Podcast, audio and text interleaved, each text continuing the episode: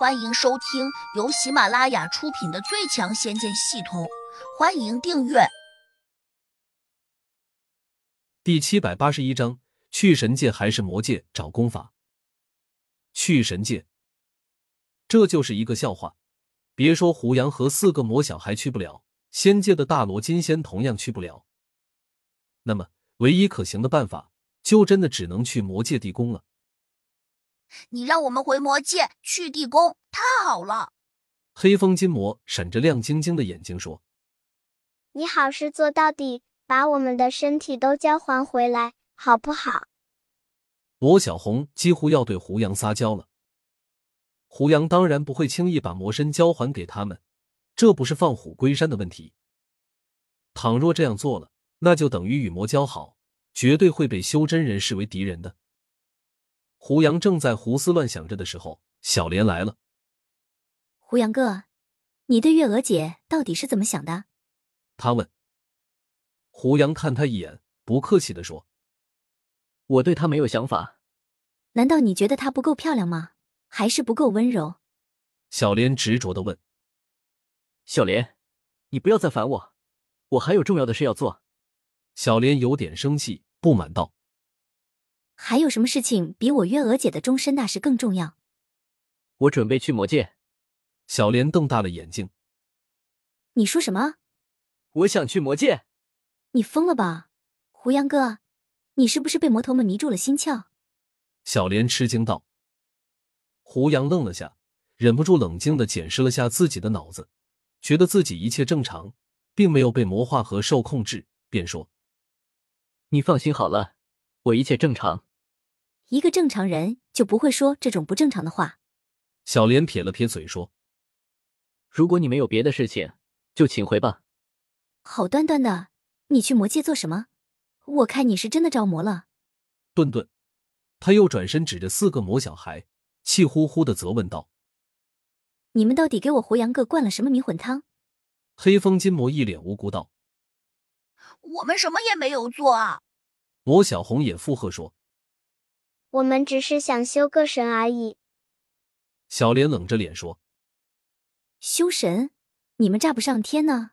神有这么好修？”魔小红不高兴道：“你以为自己是谁呀？我们修什么用得着你来管吗？”小莲有点无语，可能没有料到这个小姑娘嘴巴这么厉害。胡杨冷冷的看了魔小红一眼，喝道：“小莲是我朋友。”你最好对他客气一点。胡杨的语气有点严厉，魔小红一怔，下意识的想反抗，但是他可能想到了什么，只得低声应了声好。小莲走过来，认真的对胡杨说：“虽然我没有去过魔界，也不知道魔界里面有什么凶险，但是我还是得提醒你，真不要去冒险，不值得。”他满眼的善意，充满了关切的神色。胡杨凝视着他。不置可否。不过这一刻，胡杨开始动摇了。的确没有必要为了这四个魔头去找修神功法，毕竟他们是死是活，与自己又有什么关系？黑风金魔一眼就看出来了，胡杨多半不会再跟着他们去魔界，心里略有点失落。但他转念一想，魔界中厉害的魔头不计其数，就算胡杨跟着去了魔界，又能摸进魔界地宫吗？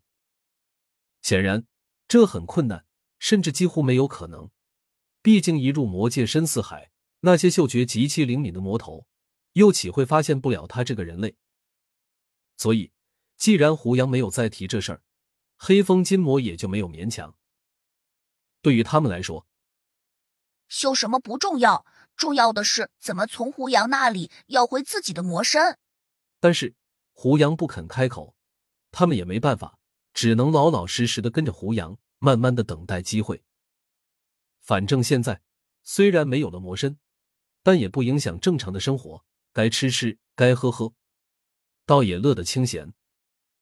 他们在这里陪着胡杨倒是很清闲，烟心真人那边却开始忙碌起来。就在刚才，他接到消息说巡界仙使洛大人要到这里来造访，还顺便召集了不远处的混阳门和灵宝门的掌教。说是要一起过来，这让燕心真人有点意外，也有些困惑。往些年，洛不凡到这雪山来巡视，几乎都在混阳门召集大家。因为相对于混阳门来说，飞燕门实力不强，洛不凡自然要把办公地点选在混阳门。为什么骆大人要到我们这里来？燕心真人不解的问月心真人：“我刚刚也去打听过，但并没有得到确切的消息。好像骆大人的意思是说，我们这边魔气较重，他得过来瞧瞧，到底是怎么回事。他还给我传了个话，叫月娥不要外出。”他有事和他单独说。月心真人答：“他和月娥有秘密？不可能吧？他乃一界仙使，月娥只是个五级的小地灵，怎么入得了他的法眼？”烟心真人摇头说：“听小莲说，那天在岛上，骆大人和他们见了一面。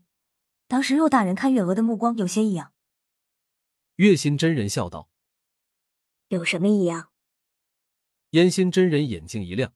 隐隐猜到了几分，月心真人继续露出一副神秘的笑容，说：“我们家月娥在这修真界名气可不小，当然，她的名气主要还是来自于她的美貌和气质。我想，那天骆大人见了她，多半留下了一个好印象，说不定骆大人看上他了呢，所以才会指名点姓的要来见他。燕心真人眼里闪过一丝惊喜，连声说。要是真这样，那就太好了。不知骆大人婚否？我托人打听过，他至今未婚。哇，那真是运气好极了。如果他真的看上了我家月娥，我们岂不是就跟着发达了？烟心真人喜滋滋的说道。月心真人促狭道：“师姐，你不是才把月娥许配给了胡杨吗？难道你马上就要反悔？”烟心真人一怔，随即挤出笑脸说：“我的确有这个意思，可那胡杨他不是没有答应吗？”本集已播讲完毕，请订阅专辑，下集精彩继续。